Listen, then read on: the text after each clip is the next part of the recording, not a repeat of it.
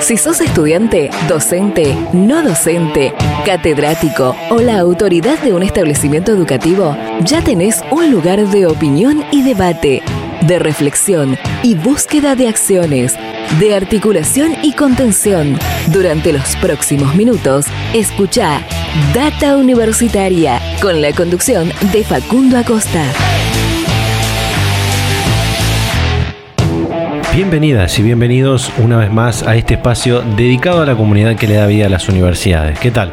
¿Cómo les va? Mi nombre es Facundo y estamos arrancando un nuevo programa de Data Universitaria Radio. Este espacio donde te informamos de todo lo que pasa y va a pasar en el mundo universitario. Así es, durante la próxima hora vamos a estar compartiendo mucha información de lo que pasa y va a pasar en el mundo universitario arrancando este ya el cuarto programa del año 2021, de esta segunda temporada de Data Universitaria Radio. Está toda nuestra temporada 2020 en eh, nuestra página web, en datauniversitaria.com.ar.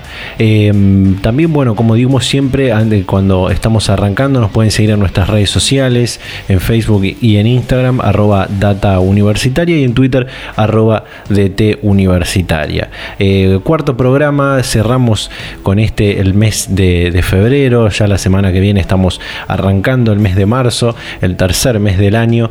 Qué rápido que está pasando el 2021, ¿no creen?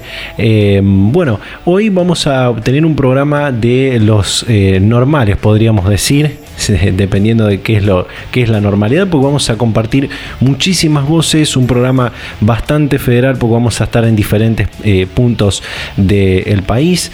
Así que un, programa, la verdad, eh, que tenemos preparado muy, muy interesante. Eh, y bueno, como siempre, muchísimas gracias a todas las emisoras, a todas las radios que nos permiten llegar a diferentes localidades y diferentes rincones de la Argentina. también algo que te voy a contar también en el próximo bloque es que este viernes eh, eh, publicamos eh, un nuevo podcast, este segmento de entrevistas exclusivas que tenemos en nuestro canal de YouTube, en nuestro canal de Spotify también, una entrevista muy interesante que ya te voy a estar contando. También después de esta, de esta pequeña apertura, después de esta pequeña presentación, voy a contarte algunas noticias que puedes encontrar en nuestro sitio web, en datauniversitaria.com.ar. Así que damos inicio a este cuarto programa de Data Universitaria Radio. Data Universitaria. Información, comentarios, entrevistas, investigaciones, todo lo que te interesa saber del mundo universitario. Las 24 horas del día y en el momento que quieras. Visítanos en datauniversitaria.com.ar. Bueno, rápidamente te cuento algunas noticias que puedes encontrar en nuestro sitio web en datauniversitaria.com.ar. Después de esto ya vamos a conectar con la primera comunicación de este programa. Eh, para arrancar, contarte que la semana pasada lanzaron el Consejo Económico y Social con la participación de universidades eh, en un acto que fue encabezado por el presidente Alberto Fernández. Se llevó adelante lo que fue el lanzamiento y la presentación del Consejo Económico y Social esta herramienta que fue creada para diseñar políticas de Estado a largo plazo y con 30 integrantes provenientes del área sindical, social, empresaria y de las ciencias sociales y la investigación. Eh, la presidenta del Consejo Interuniversitario Nacional, Delfina Beirabé, eh, va a estar participando de este Consejo Económico y Social junto con el rector de la, de la Universidad de Buenos Aires, de la UBA, Alberto Barbieri, y la rectora de la Universidad Nacional de Misiones, Alicia Boren. Eh, Delfina Beirabé va a estar en nuestro eh, tercer podcast eh, exclusivo de Data Universitaria, el Data Universitaria Podcast, que en un rato vamos a estar compartiendo algún fragmento de esa entrevista. otra noticia tiene que ver con que buscan fortalecer actividades de investigación, desarrollo e innovación en la universidades, eh, ya que eh, la semana pasada la presidenta del CONICET, Ana María Franchi, el director nacional de Desarrollo Universitario y Voluntariado del Ministerio de Educación, Alejandro eh, el subsecretario de Coordinación Institucional del Ministerio de Ciencia, Pablo Núñez, y el secretario de Políticas Universitarias, Jaime Persic, se reunieron para eh, abordar diferentes temas que tienen que ver con, con, esta, con esto que están de buscar fortalecer actividades de, investigación en las, en las universidades eh, y se han tratado varios temas interesantes para llevar adelante durante los próximos meses. También eh, una aclaración que salió esta semana tiene que ver con algo que ya hemos comentado en este ciclo radial, eh, si no me equivoco fue en el primer programa de, este, de esta segunda temporada, que tiene que ver con las vacunas contra el coronavirus que se están desarrollando eh, en, la, en la Argentina, particularmente esta que se está desarrollando conjuntamente con la Universidad Nacional de San Martín, donde aclararon que esta vacuna que se está desarrollando en esta universidad avanza con la fase preclínica. Ella que se había dicho que, estaba avanzando de, de otra manera, no, todavía está en una fase preclínica. Esto fue lo que dijo el rector de la UNSAM, Carlos Greco, eh, y bueno, ahora lo que se busca es poder articular con algún laboratorio privado para iniciar la fase 1, que son las pruebas en humanos. Eh, por otro lado, en la provincia de Santa Fe se puso en marcha lo que es el boleto educativo gratuito para todos los niveles. A este beneficio también pueden acceder eh, los integrantes de la comunidad universitaria, de las universidades, por supuesto, que están emplazadas en la provincia de Santa Fe Y consta de eh, que todos aquellos que tomen eh, y utilicen el transporte público de pasajeros van a tener el boleto gratuito eh, para para, bueno, para poder transportarse hasta los establecimientos educativos. También eh, esta semana se reunió por primera vez tras 25 años el Consejo Federal de la Hidrovía Paraná-Paraguay, de la que participaron varias universidades. Si no me equivoco y no las conté mal, fueron ocho las universidades. Eh, no me quiero olvidar de ninguna, pero sé que estuvo presente la Universidad Nacional del Litoral, la de Rosario, San Martín las de, las de Entre Ríos, UNER y WADER, eh, la Universidad Nacional del Nordeste eh, y si no me equivoco también la Universidad de Misiones. Eh, este consejo tiene el objetivo principal de federalizar esta vía troncal beneficiando al comercio nacional y brindando soluciones que permitan la reducción de los costos logísticos y el mejoramiento de las herramientas de los productores nacionales. a ver qué otra noticia puedo contarles. Bueno, la semana pasada hablamos de lo que era este este proyecto de ley de incremento del financiamiento del sistema de ciencia, tecnología e innovación. Hablamos con el diputado nacional José Luis Ricardo de la provincia de San Luis. Y finalmente este miércoles, este último miércoles 24, en la sesión del Senado Nacional, se le dio eh, sanción definitiva a esta, a esta ley de financiamiento que tuvo 59 votos afirmativos, fue aprobado eh, por plena unanimidad. Y bueno, para recordarles más o menos este proyecto lo que busca es eh, un incremento progresivo y sostenido del presupuesto nacional destinado a la ciencia y la tecnología para que eh, cuando lleguemos al año 2032 este presupuesto para esta función alcance el 1% del PBI. Por supuesto que eh, la autoridad de aplicación de esta ley va a ser el Ministerio de Ciencia y Tecnología. probablemente también la semana que viene vamos a tener una entrevista o varias entrevistas importantes acerca de esta noticia. Eh, hay muchas otras noticias que tienen que ver eh, con, las universidades, eh, algunas noticias que tienen que ver con cuestiones académicas. por ejemplo, la Universidad Católica de Santa Fe ya se está preparando para dar inicio al ciclo académico 2021. ingresantes de la Universidad de, Villa María fueron recibidos desde la virtualidad, ya planteando que vamos, a, vamos a seguir el primer cuatrimestre de forma virtual. La Universidad del Gran Rosario, también eh, que hemos tenido una comunicación en el primer programa con esta universidad, va a comenzar en el mes de marzo eh, lo que es el primer cuatrimestre también desde la virtualidad. Eh, en el día, eh, en uno de estos días, creo que fue miércoles o jueves, eh, la Universidad Nacional de La Plata firmó un convenio muy importante para lograr consolidar su planta de trabajadores no docentes. Un convenio que fue firmado junto con el Ministerio de Educación de la Nación, la Secretaría de Políticas Universitarias, y esto lo que va a permitir es que 30 personas que se encontraban en situación de precarización laboral pasen a formar parte de la planta permanente de la Universidad Nacional de La Plata, gracias a una financiación que va a tener una duración de tres años, eh, tanto del Ministerio de Educación de la Nación como de la, Universidad Nacional de La Plata. Así que una, noticia muy importante para todos los trabajadores universitarios de la Universidad de La Plata. Eh, muy buenas noticias y eh, esta noticia, ya me avisan que, podemos conectarla con eso, eh, es que la Universidad Nacional de La Rioja, eh, no sé si, se, deben acordar, aquellos que son seguidores también de la temporada 2020. Eh, la Universidad Nacional de La, Rioja, con eh, su rector Fabián Calderón, que estuvo participando en una oportunidad de este programa, va a formar parte de un proyecto, proyecto se llama Solar 54, que busca simular la, la, vida en Marte. una iniciativa, la verdad, muy interesante y nos comunicamos con la Secretaría de Ciencia y Tecnología de la Universidad Nacional de La Rioja, Tania Rogel, para que nos cuente acerca de este proyecto y de esto que se está por sumar la universidad a esta iniciativa. Eh, ya la tenemos en línea, eh, Tania Rogel, secretaria de Ciencia y Tecnología de la Universidad de La Rioja. Bienvenida a Data Universitaria Radio. ¿Qué tal? ¿Cómo le va? Eh, buenos días, gracias por la comunicación, todo muy bien.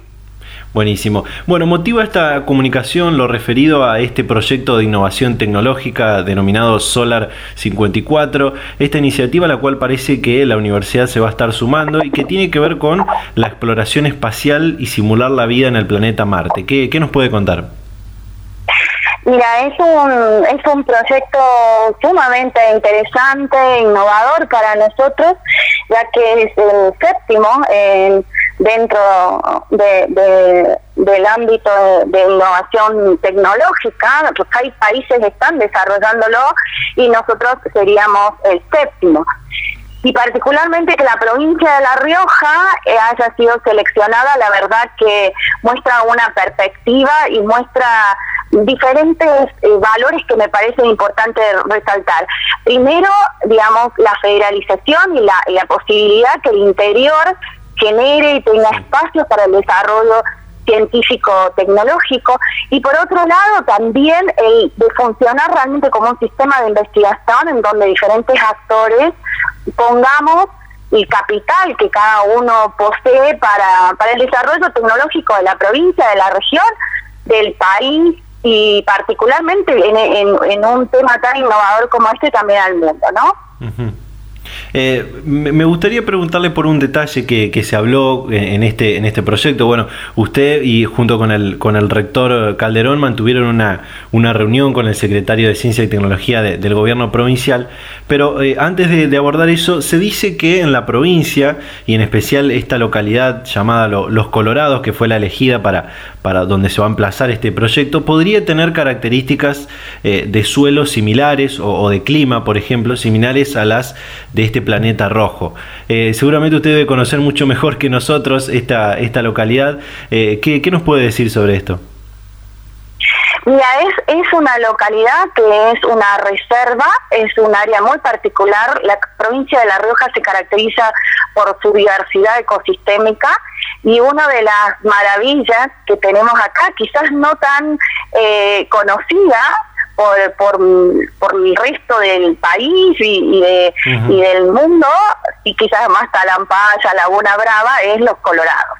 Los Colorados es una formación eh, de tierras rojas que está cerca de en, el departamento eh, cerquita de, la capital y que tiene una fisonomía y un clima, lo han dicho los, los expertos que seleccionaron esta área, eh, muy similar a lo que sería el, planeta Marte. Eso es lo que le da el, puntaje diferencial para ser seleccionada como área piloto de trabajo y de estudio, ¿no? de desarrollo tecnológico, que es lo que se busca principalmente.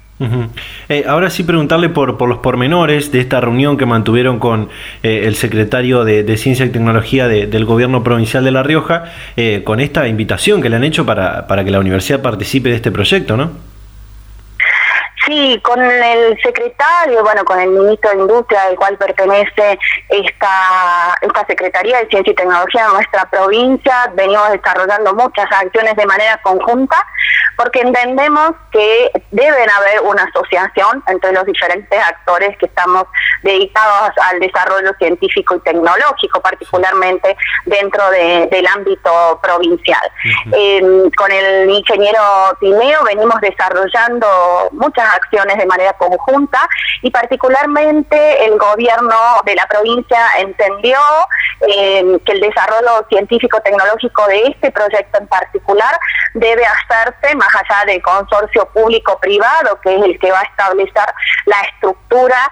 Eh, geodésica que va a dar lugar a estos hábitats, a los laboratorios, eh, a través de estos domos que tienen, bueno, toda una estructura que permite armarse y desamblarse, el gobierno va a hacer una apuesta importante para el desarrollo y los recursos humanos eh, deben salir desde las universidades, ¿no? Es un concepto que a nosotros realmente eh, nos halaga y es un concepto que venimos desarrollando desde hace un tiempo atrás y particularmente la Universidad Nacional de La Rioja, aunque no es la única porque trabajamos articuladamente con otras universidades que tenemos dentro de la provincia, pero la particularidad que creo tiene la Universidad Nacional de La Rioja es la diversidad de, áreas de investigación que es producto de su diversidad de carreras. ¿No? Nosotros tenemos eh, más de 90 carreras de grado y pregrado y eso conlleva a una variabilidad importante en cuanto a las temáticas que se desarrollan dentro de este ámbito académico. Eh, en ese sentido es que nos convocan a, trabajar en la proyección de lo que va a ser ese, ese programa o ese proyecto Solar 54. Eh, eh, ¿qué no, está, está definido y qué, nos puede contar acerca del aporte técnico que, la institución puede hacer a, este proyecto en, en, este caso? Lo que hemos hablado con el, con el ingeniero Timeo es hacer una, una convocatoria abierta, no consideramos que hay mucho para dar de parte de nuestros docentes investigadores, nuestros estudiantes, nuestros becarios, eh, para circunscribir a áreas específicas. Vamos a estar haciendo la semana próxima, muy probablemente, una reunión informativa, porque queremos invitar a todo aquel que crea que pueda sumar desde diferentes áreas del conocimiento al desarrollo de este programa uno podría visualizar a simple eh, una mirada rápida que la carrera de mecatrónica, la carrera de arquitectura, particularmente una línea de investigación que tenemos de, de zonas áridas y eh, ambientes áridos, digamos, y, y desarrollo sustentable, eh, podría llegar a ser una de las líneas eh, que intervenga hidroponía. Tenemos un fuerte equipo en la sede Chepes que trabaja hace años con hidroponía. Eh, podría llegar a ser, podría llegar a ser gente de psicología organizacional con todo el tema de evaluación del confinamiento, pero geología, biología, hay muchas, muchas áreas, pero también posiblemente existan otras que eh, puedan aportar al desarrollo y que eh, no queremos que, queden afuera. Entonces, la convocatoria sería abierta para que cada uno postule eh, la mirada o el desarrollo científico, tecnológico y la innovación que podría realizar dentro de este ámbito. Lo que buscamos en lo posible es que sean eh, proyectos y interdisciplinarios que puedan abordar este tema y este desarrollo desde las más diversas miradas. Perfecto. Bueno, secretaria, muchísimas gracias por la predisposición para, para charlar este momento con Data Universitaria. No, muchísimas gracias a ustedes y a disposición para lo que me necesiten. Gracias y hasta la próxima. Data Universitaria. Información, comentarios, entrevistas, investigaciones, todo lo que te interesa saber del mundo universitario. Las 24 horas del día y en el momento que quieras. Visítanos en datauniversitaria.com.ar. Y bien, ahí estaba la comunicación con Tania Rogel, secretaria de Ciencia y Tecnología de la Universidad Nacional de La Rioja y este proyecto de eh, simular la vida en Marte en la provincia de La Rioja. Vamos a hacer un pequeño corte, nos queda mucho más en el próximo bloque, nos vamos a la provincia de Chubut para hablar de universidades. Ya continuamos con más Data Universitaria Radio. El alcohol en tu cerebro reduce notablemente la capacidad para reaccionar ante un accidente de tránsito. Seguramente vas a pensar que a vos no, que tenés la resistencia necesaria para que lo que tomaste no te afecte. Pero créeme, te equivocas. Respeta tu vida y la de los demás. Y la de los demás. ¿Elegiste tomar? Elegí no manejar.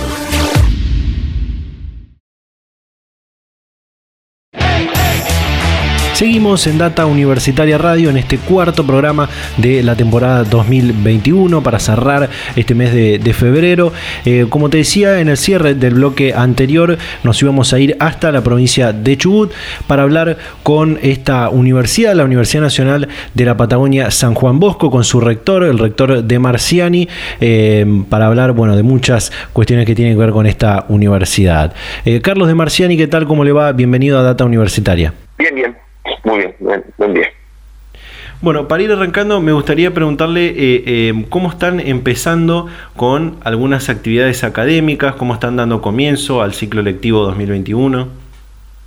Mira, eh, bueno, después de todo lo que ha sucedido el año pasado en función de, la emergencia sanitaria, este año a partir de, de principios de febrero, o la primera semana de febrero, retomamos las actividades administrativas y también las académicas, con un norte que fijamos en el mes de, diciembre, que tiene que ver con incorporar algunas actividades eh, académicas presenciales bajo protocolo que están aprobados por, el Ministerio de Salud de la provincia y, eh, el Ministerio, la Secretaría de Políticas Universitarias, perdón, eh, el Ministerio de Educación de la Nación y bueno, a partir de allí ya se están programando mesas de exámenes finales eh, presenciales para los casos en que alguno de los estudiantes docentes tiene alguna restricción o problema de conectividad y también eh, todo lo que tiene que ver las actividades en laboratorios para prácticas clasificadas a fin de acreditar saberes en aquellas asignaturas que, que requieren de prácticas para, para completar eh,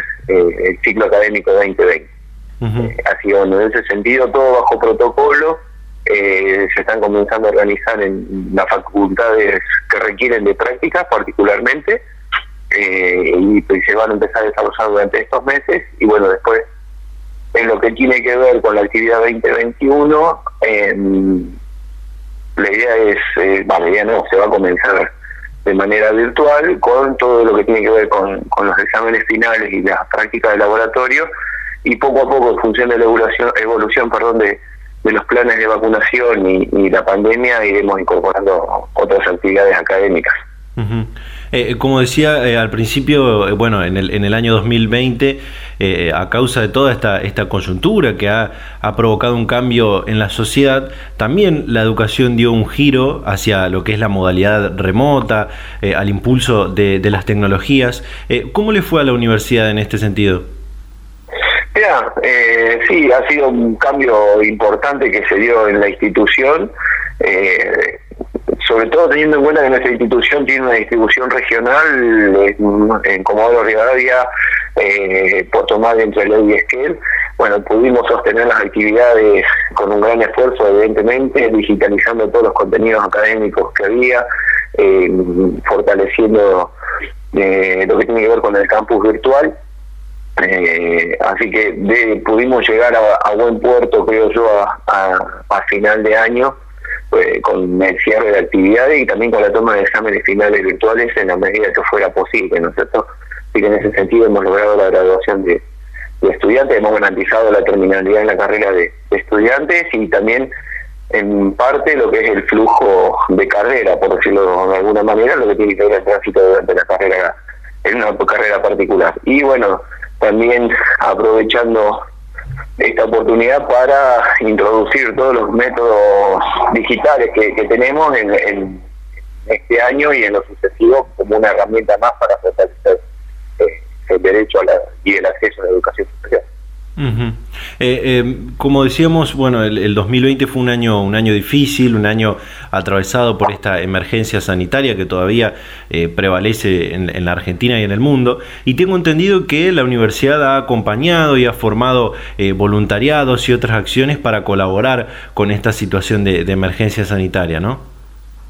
Sí, eh, sobre todo en el área de ciencia de la salud, pero también de, otras áreas se ha contribuido, se ha colaborado con los equipos de salud para poder llevar adelante y mitigar los efectos de la pandemia, con, con el voluntariado principalmente y otro tipo de asistencias que se han dado, eh, bueno, donde se han participado docentes y estudiantes, bueno, la verdad que ha sido importante la contribución en ese sentido, también en la participación en convocatorias a proyectos de investigación para tratar de de, entender y estudiar los efectos que está teniendo esta pandemia sobre nuestra sociedad. Y que bueno, creo que eh, no, no obstante haber tenido todo este aislamiento, o distanciamiento en el último tiempo y, y estas realidades, diferentes realidades de la provincia con situaciones epidemiológicas diferentes, creo que se pudo sostener un mínimo de actividades y aspirando también a, a que se puedan seguir incrementando.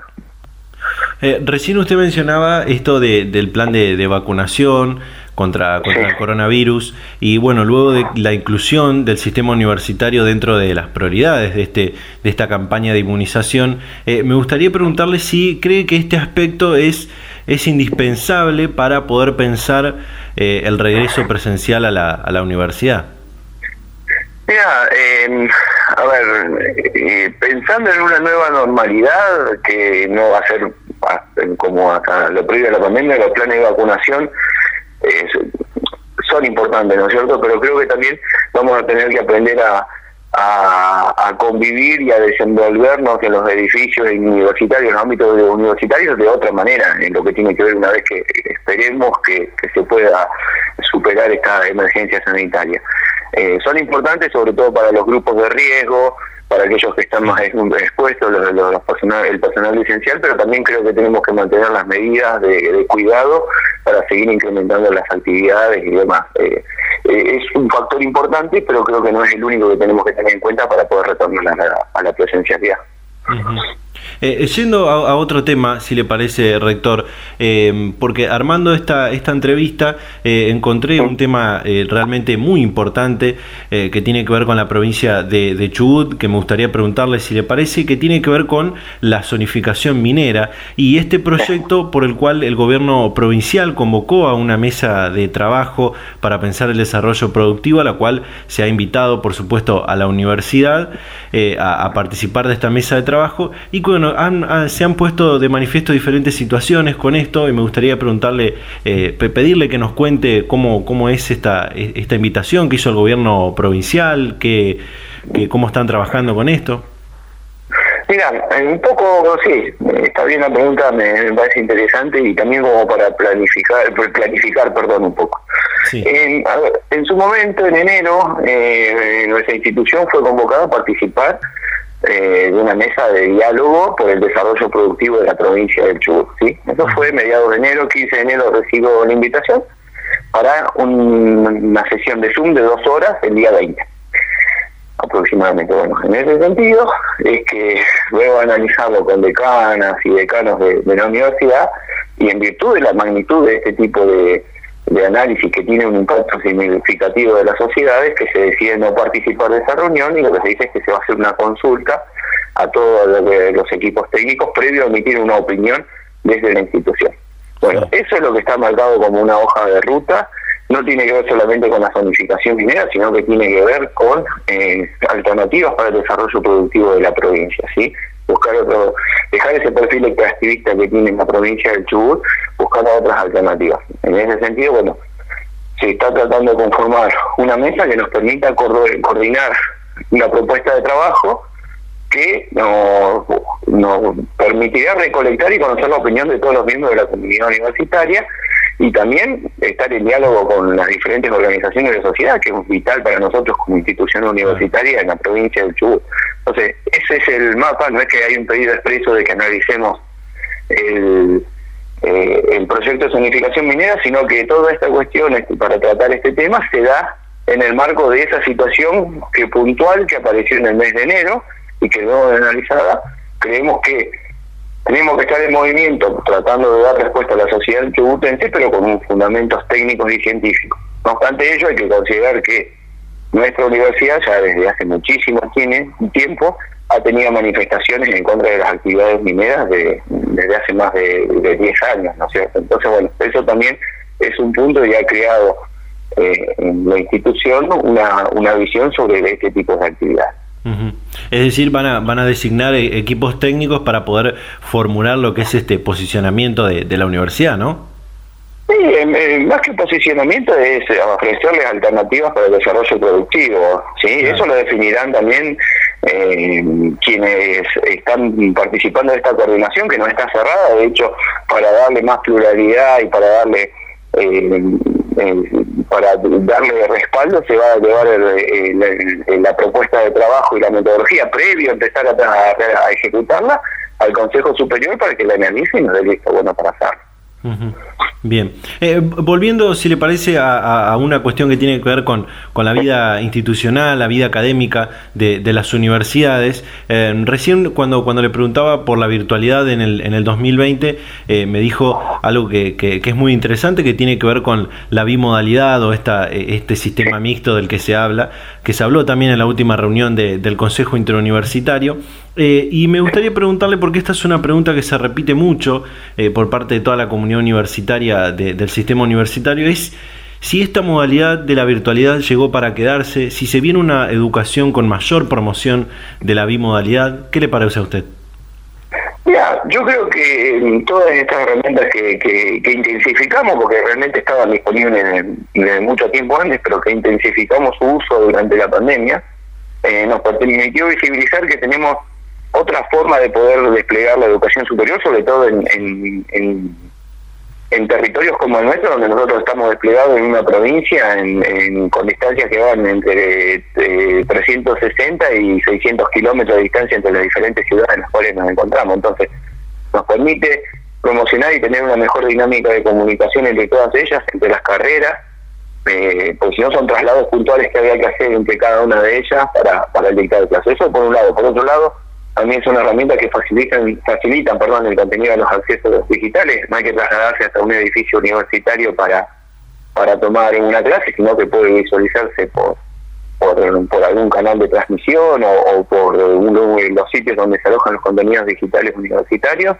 Y eso creo que nos permite que eh, mayor cantidad de ciudadanos puedan acceder a, la educación superior.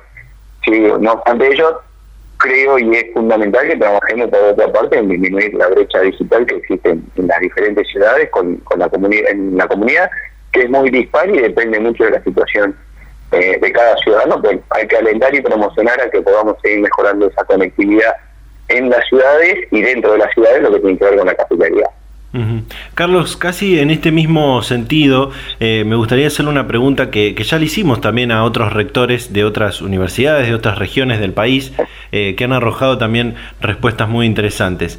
¿Qué aprendizaje institucional o qué cambios cree que dejó la experiencia de, lo vivido en el, en el 2020? Eh, a ver, aprendizaje creo que bueno que tenemos que replantearnos los modos de conducirnos como, como comunidades y yo creo que desde un punto de vista de la salud eh, tuvimos que replantearnos muchas cosas. Y en lo que tiene que ver con eh, con lo que deja institucionalmente yo creo que acelerar los procesos de transformación digital es una de las cuestiones que, nos deja. La necesidad de mirar que, la salud es un derecho para, para toda la ciudadanía también.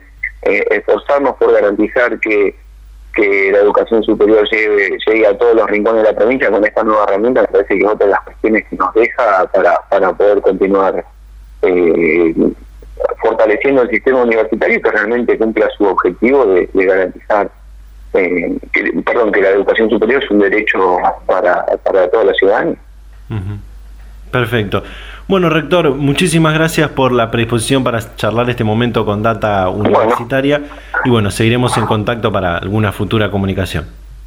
Buenísimo, Facundo, muchísimas gracias por el contacto.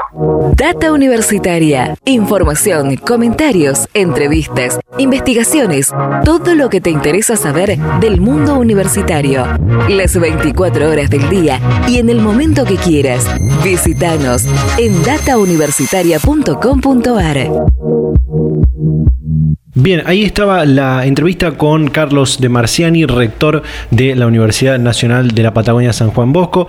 Eh, me quedé con esto del plan de vacunación que estábamos hablando, de si este aspecto es indispensable o no para eh, pensar el regreso a la presencialidad. Bueno, en el podcast que te decía recién, en el Data Universitaria Podcast número 3, donde hablamos con Delfina Beirabé, rectora de la UNE y presidenta del CIN, hablamos también de, esta, de este tema, de esta cuestión tan importante en este momento que estamos atravesando y nos dejaba su opinión sobre esto del plan de vacunación. Nos vamos a ir al corte con esta declaración y te invito por supuesto a que escuches el podcast completo en nuestro canal de Spotify y en YouTube.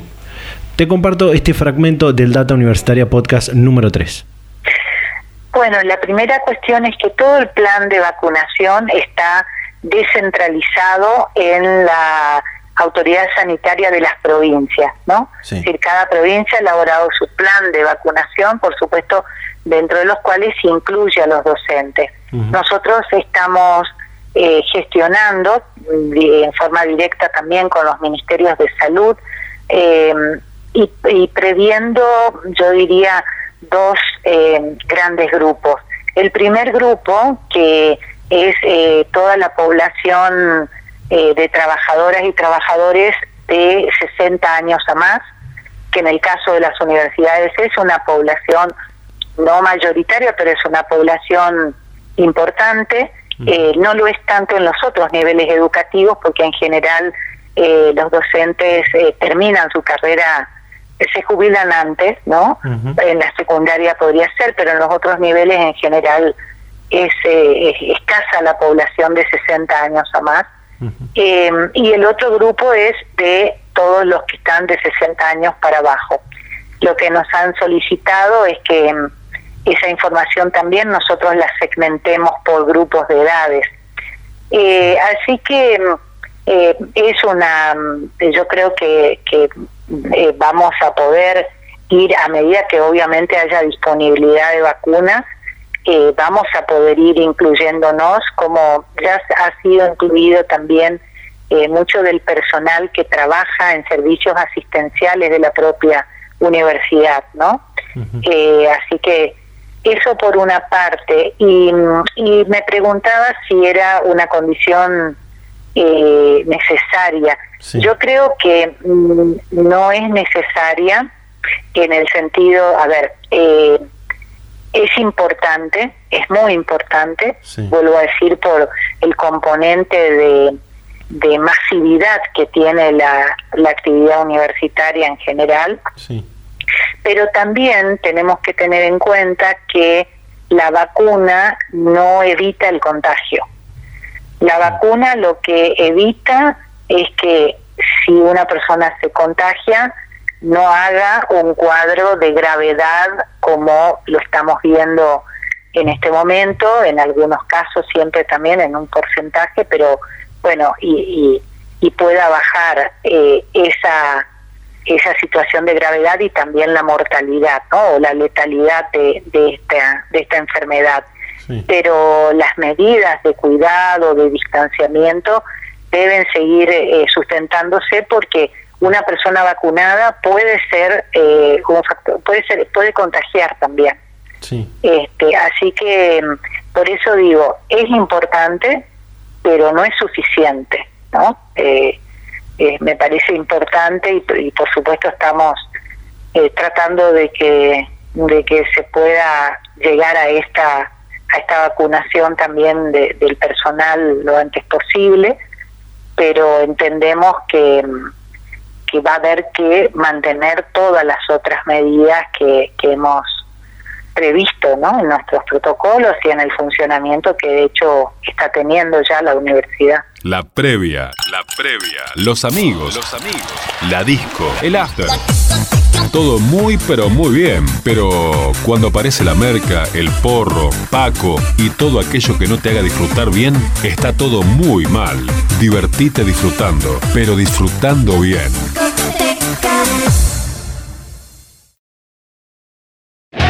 Y volvemos con más Data Universitaria Radio en este cuarto programa.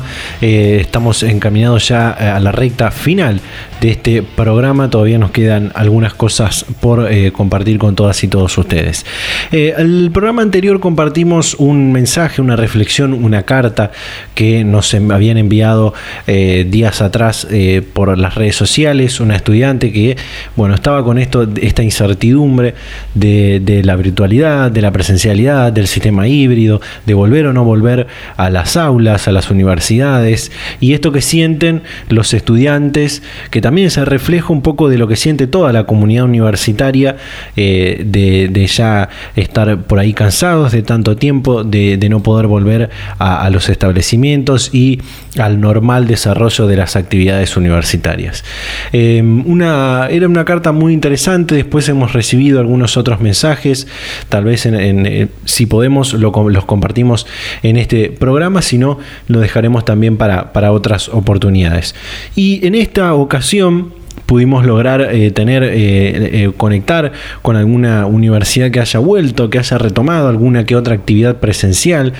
recordemos que hemos contado algunas universidades que han tomado exámenes presenciales, como fue el caso en Rosario, la Universidad de Rosario, la Facultad de Odontología que habían tomado examen eh, presencial, bueno, hay muchas otras en, Córdoba, como es este caso, que volvieron en la Facultad de Ciencias Químicas a, actividades presenciales de laboratorio, bueno, varias universidades eh, eh, públicas y privadas que están comenzando a recuperar alguna que otra actividad presencial, por supuesto con todos los cuidados, con todos los protocolos, protocolos eh, eh, rigurosamente eh, y estrictamente cumplidos.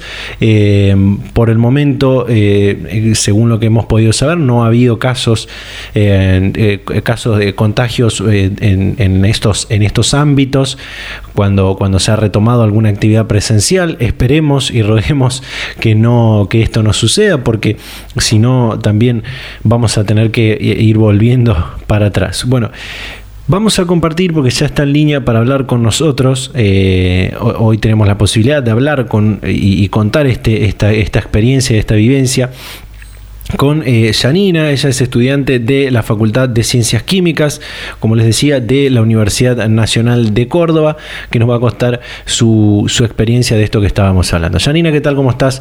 Bienvenida a Data Universitaria Radio. Buenas tardes, todo bien. Bueno, eh, contanos eh, cómo, es, eh, cómo fue esta experiencia de, volver a la facultad después de tanto tiempo, en, este mes de febrero del año 2021, si ya habías vuelto, si habías tenido algún paso en el 2020 a pesar de, la, de las restricciones y del aislamiento, y con qué actividades fue en tu caso en, esta, en este regreso en el mes de febrero. bueno, en nosotros en 2020 solo logramos hacer lo que sería el cursillo de ingreso que son que dura unos meses nada más.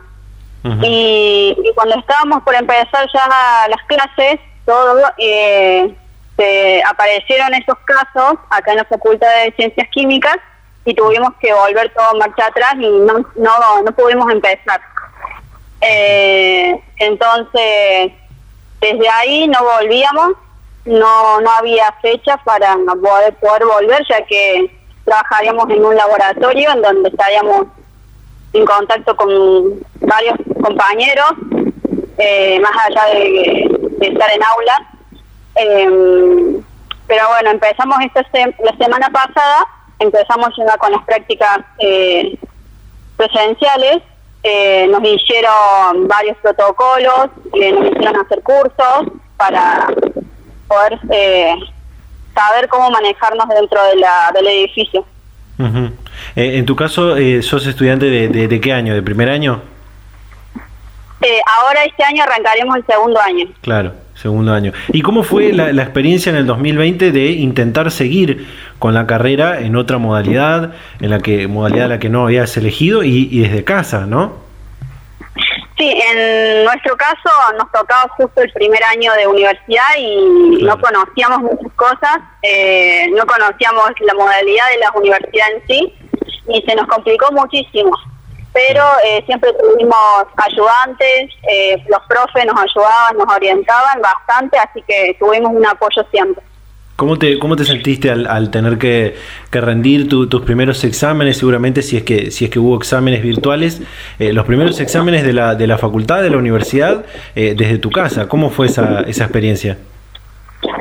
Sí, em, muchos nervios, hmm. eh, principalmente por el tema de la conectividad, que no se te corte, que tu familia te acompañe con el, las horas que dura el examen eh, fue todo un tema. Todavía lo sigue siendo. Sí. Pero acá uno se adapta como puede. Sí. Este, ¿cuál, ¿Cuáles fueron por allí eh, la, educación virtual, la educación remota? Tiene sus complejidades, más allá que los jóvenes eh, somos eh, asiduos a la tecnología y podemos manejarnos bastante bien, pero por allí algunos no, no, se llevan tan bien con, con las, las plataformas, con los campos virtuales. ¿Cómo fue en tu caso? ¿Te, te pudiste adaptar más rápido? ¿Te costó más alguna cosa que otra? ¿Cómo fue? Sí, a mí me, lo que me costó es manejarme eh, los días, manejarme mis horarios, eh, todo lo tenía que manejar yo. Y, y sí, sé de compañeros que les costó bastante eh, el hecho de tener que estar siempre al día, pendiente de, las redes, de del celular, de hacer todos los trámites de manera online, y fue muy complicado para todos. Eh, en este sentido, ¿pensaste en poner eh, en pausa la carrera o dejar la carrera por esta situación de, de, la pandemia? Eh, ¿Hubo algún compañero tuyo que, que, lo hizo así? Sí, personalmente no, yo no nunca pensé en dejarla, frenar mis mi actividades en la facultad, pero sé de compañeros muy cercanos, amigos míos, que eh, no pudieron, eh, se les vino todo encima, todas las materias, los exámenes, y no lo dejaron a, mitad camino. y, y, también sé de compañeros que no pudieron venir a las clases presenciales, ya que están varados o en otras provincias por el tema del aislamiento o en el caso de que esté cada uno. Claro. Claro, y, bueno, y ahora con, eh, bueno, ya arrancado el, 2021, con eh, las vacunas del coronavirus, con diferentes protocolos, con esto que se habla seguramente en el ámbito de la Facultad de Ciencias Químicas, de la Universidad Nacional de Córdoba, esta posibilidad de que este año se lleven más eh, adelante actividades presenciales, actividades académicas, exámenes y demás. ¿qué, ¿Qué expectativas tenés para este año, para este ciclo académico? Lo que todos queremos es que se siga haciendo esto de la presencialidad porque nos ayuda muchísimo más en nuestra materia que son prácticamente todos laboratorios y necesitamos, eh, no hay forma de hacernos en, la casa. Claro. Y tenemos que seguir avanzando en las materias y se nos va complicando porque una materia te atrasa a la otra y terminas abandonando porque te cuesta mucho. Buenísimo.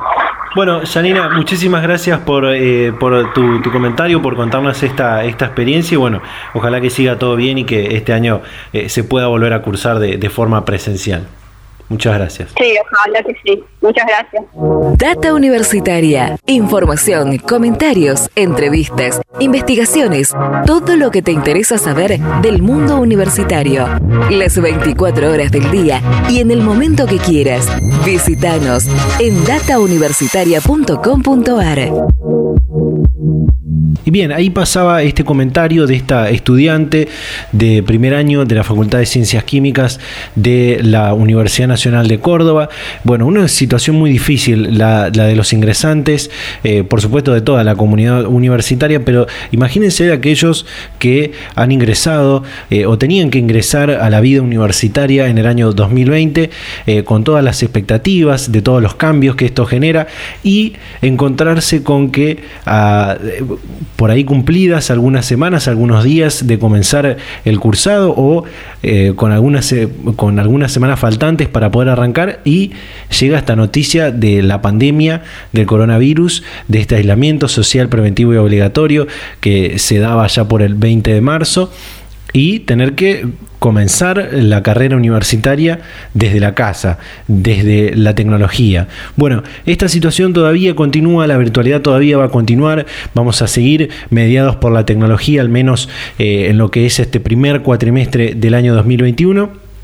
Y en el podcast que te contaba antes con el, tercer Data Universitaria Podcast con Delfina Beirabé, presidenta del CIN, hablábamos de la situación de los ingresantes, tanto de los, aquellos que ingresaron en el 2020 como aquellos que van a ingresar en este año 2021. ¿Y qué les decimos a los ingresantes eh, que están con esta incertidumbre, que necesitan por ahí cierta, eh, eh, cierta previsibilidad para saber si se tienen que mudar o no se tienen tienen que mudar a, las ciudades donde están emplazadas las universidades. Bueno, todo esto también fue lo que le preguntamos a, Delfina Beirabé, rectora de la Universidad Nacional del Nordeste y presidenta del CIN, y nos contaba toda esta situación y también lo que pasa en el ámbito de su universidad. Te comparto este pequeño fragmento del Data Universitaria Podcast.